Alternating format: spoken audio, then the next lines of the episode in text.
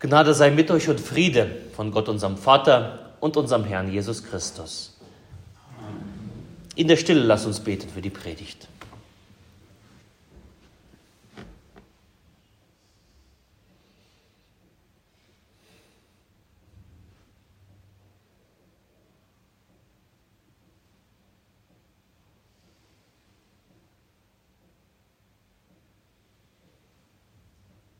Herr, dein Wort ist meines Fußes Leuchte und dein Licht auf meinem Wege.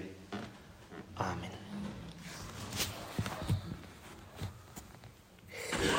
Ich lese uns den heutigen Predigtext vor.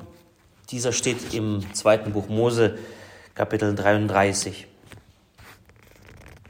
Und Mose sprach, Lass mich deine Herrlichkeit sehen. Und er sprach, ich will vor deinem Angesicht all meine Güter vorübergehen lassen und will ausrufen den Namen des Herrn vor dir. Wem ich gnädig bin, dem bin ich gnädig, und wessen ich mich erbarme, dessen erbarme ich mich. Und er sprach weiter, mein Angesicht kannst du nicht sehen, denn kein Mensch wird leben, der mich sieht. Und der Herr sprach weiter, siehe, es ist ein Raum bei mir.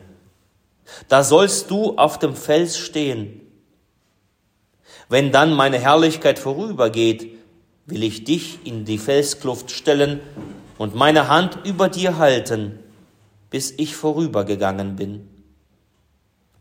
Dann will ich meine Hand von dir tun, und du darfst hinter mir hersehen, aber mein Angesicht kann man nicht sehen. Der Herr segne an uns sein Wort. Amen. Wer Mose ist, ich glaube, an dieser Stelle muss ich das nicht lange und ausschweifend erzählen, erwähnen. Mose kennt, muss doch jeder eigentlich kennen. Doch was mit Mose los ist, das schon eher. Was mit Mose ist, als diese Geschichte stattfindet. Mose, der Vermittler zwischen Himmel und Erde, er hat gerade seinen größten Rückschlag hinter sich.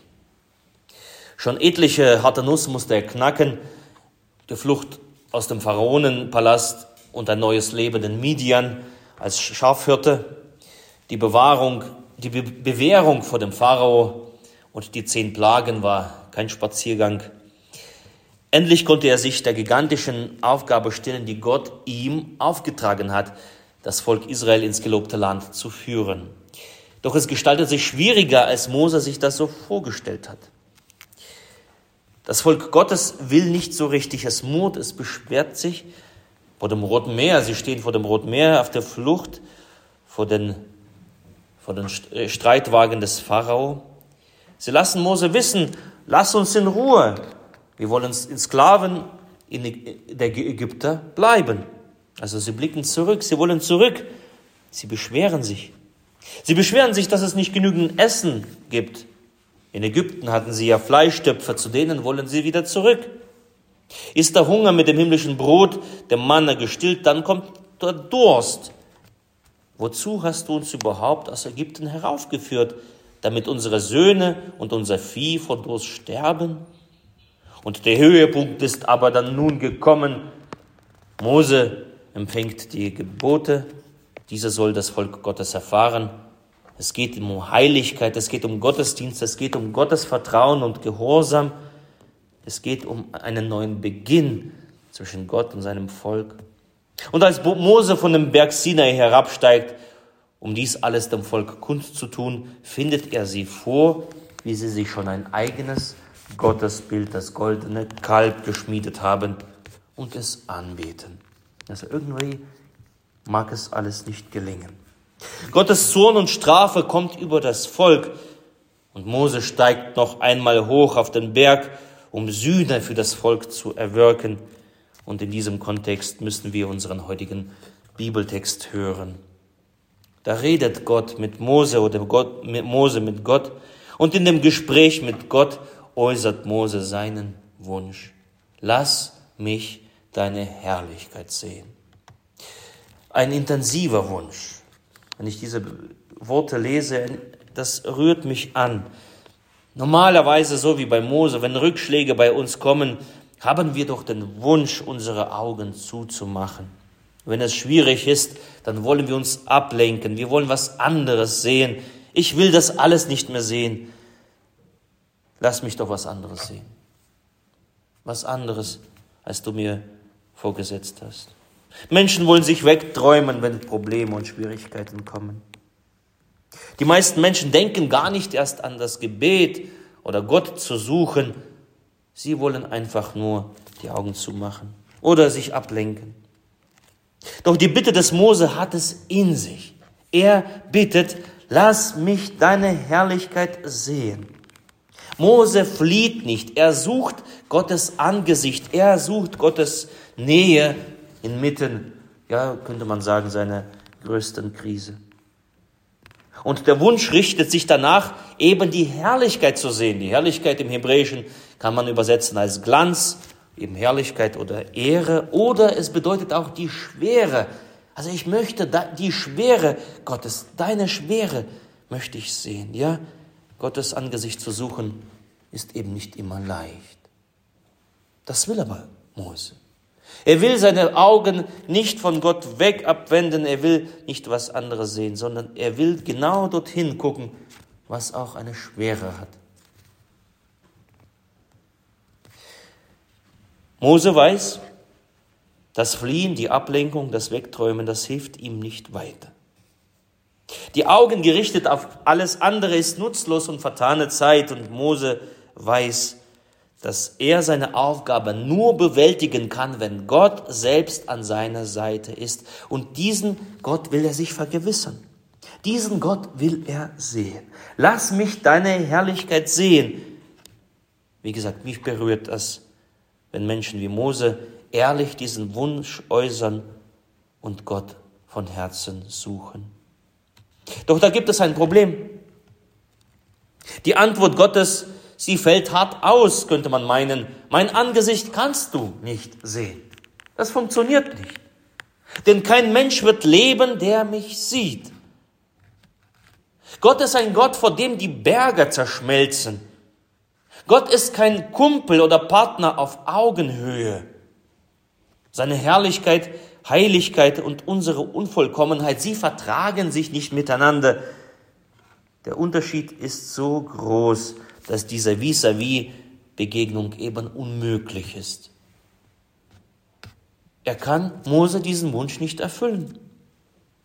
Aber das Entscheidende an dieser Geschichte ist nun, wie Gott das tut, wie Gott auf diese Bitte antwortet, wie er sie erhört. Denn zuallererst sagt Gott sein großes, gnädiges Ja.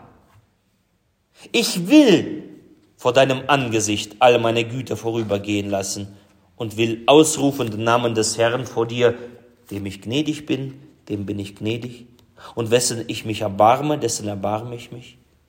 Gott spricht, ich will es, ich will es tun, ich möchte deinen Wunsch ernst nehmen, ich möchte dich hören, ich will es. Ich will vor deinem Angesicht all meine Güte vorübergehen lassen. Gottes Ich will.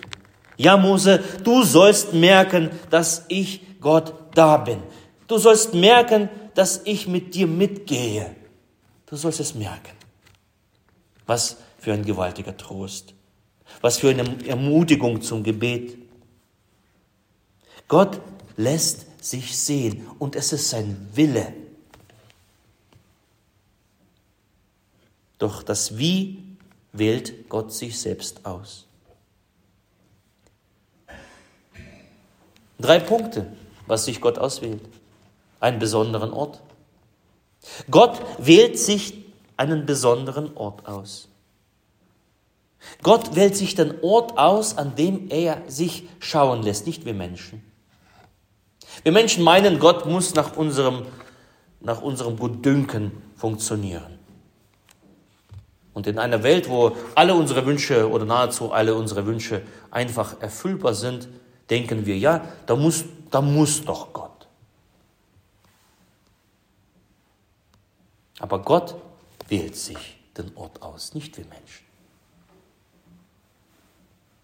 Siehe, sagt Gott, es ist ein Raum bei mir. Also man muss erstmal hinschauen, wo Gottes Raum ist. Eben mit den Augen suchen. Siehe, da ist ein Raum bei mir. Gott schafft einen besonderen Ort, einen besonderen Raum. Und da sollst du auf dem Fels stehen.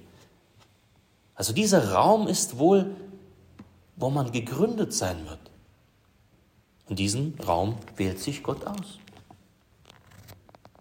Die Begegnung mit Gott braucht immer einen besonderen Ort, den Gott wählt, den Gott sich auserwählt hat. Nicht umsonst sind unsere Kirchen besondere, geweihte Orte, wo Gottes Name wohnt, wo Gott entschieden hat zu wohnen. Man mag heutzutage, wie gesagt, überall Gott finden und denken, dass man überall findet Gott, aber Gott wählt den Ort aus. Auch besondere Lebensorte. Gott wählt nicht immer Gesundheit, dass wir ihn sehen, sondern manchmal kommt auch die Krankheit. Der Ort der Krankheit, wo Gott und seine Gegenwart erfahrbar werden.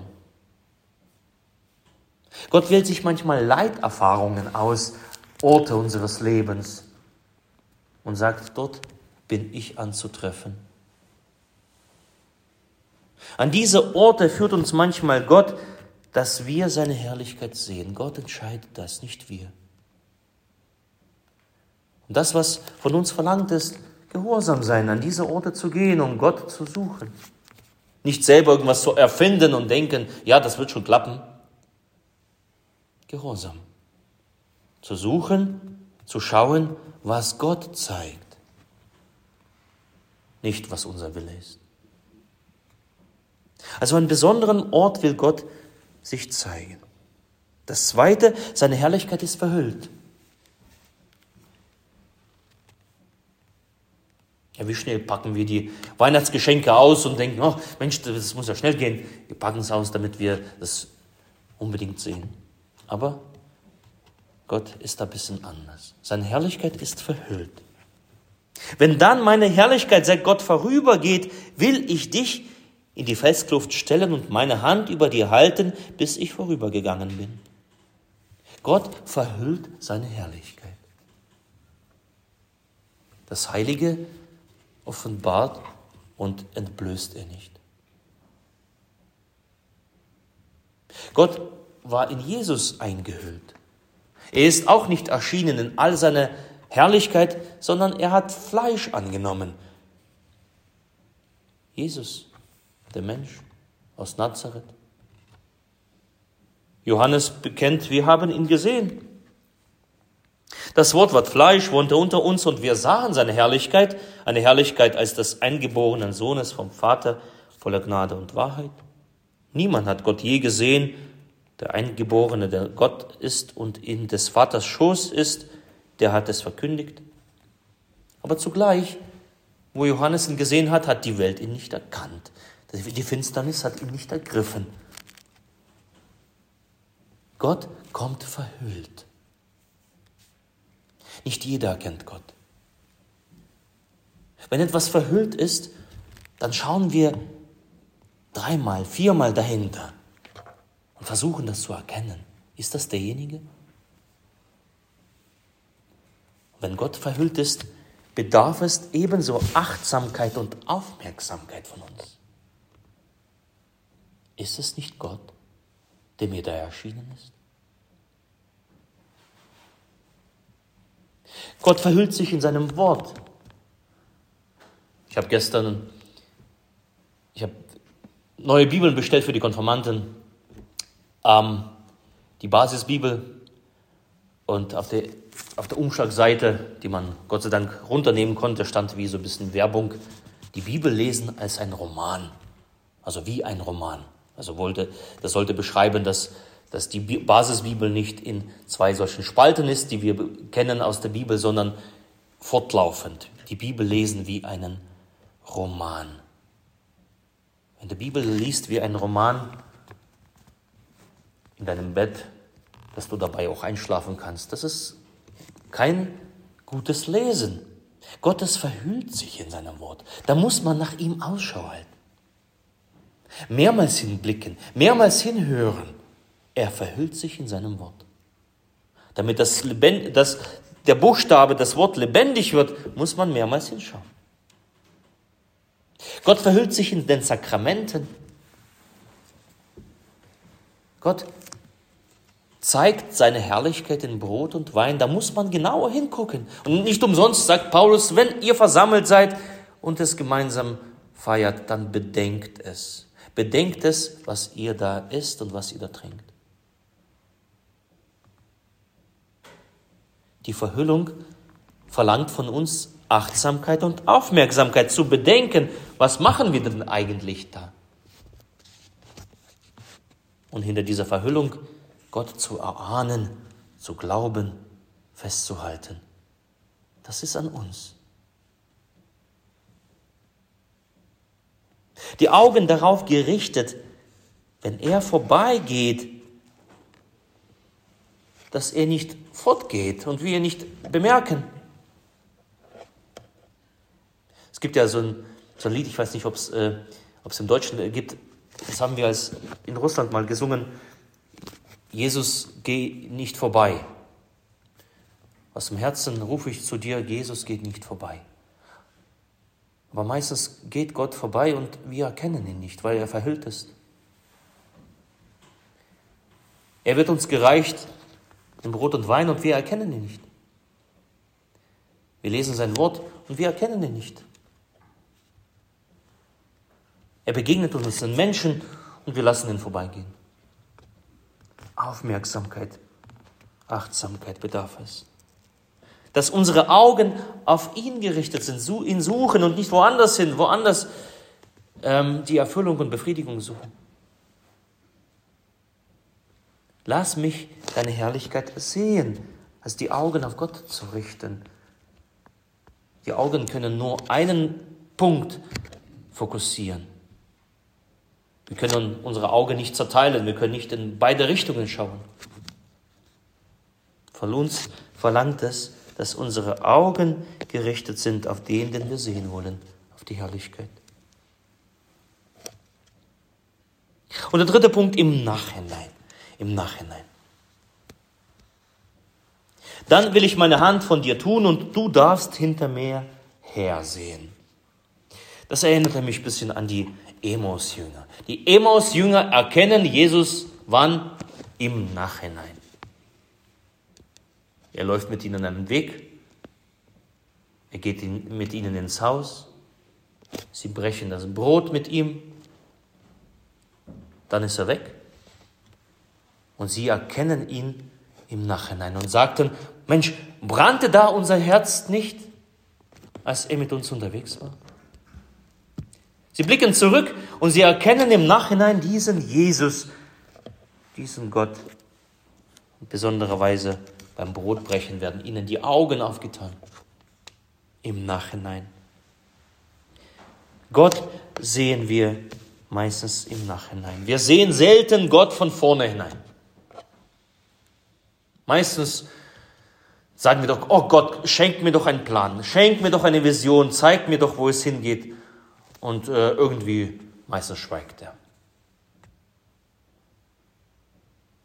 Aber im Nachhinein lässt er uns seine Spuren erkennen. Wenn wir schon einen Weg gelaufen sind. Im Nachhinein sehen wir Gottes Herrlichkeit.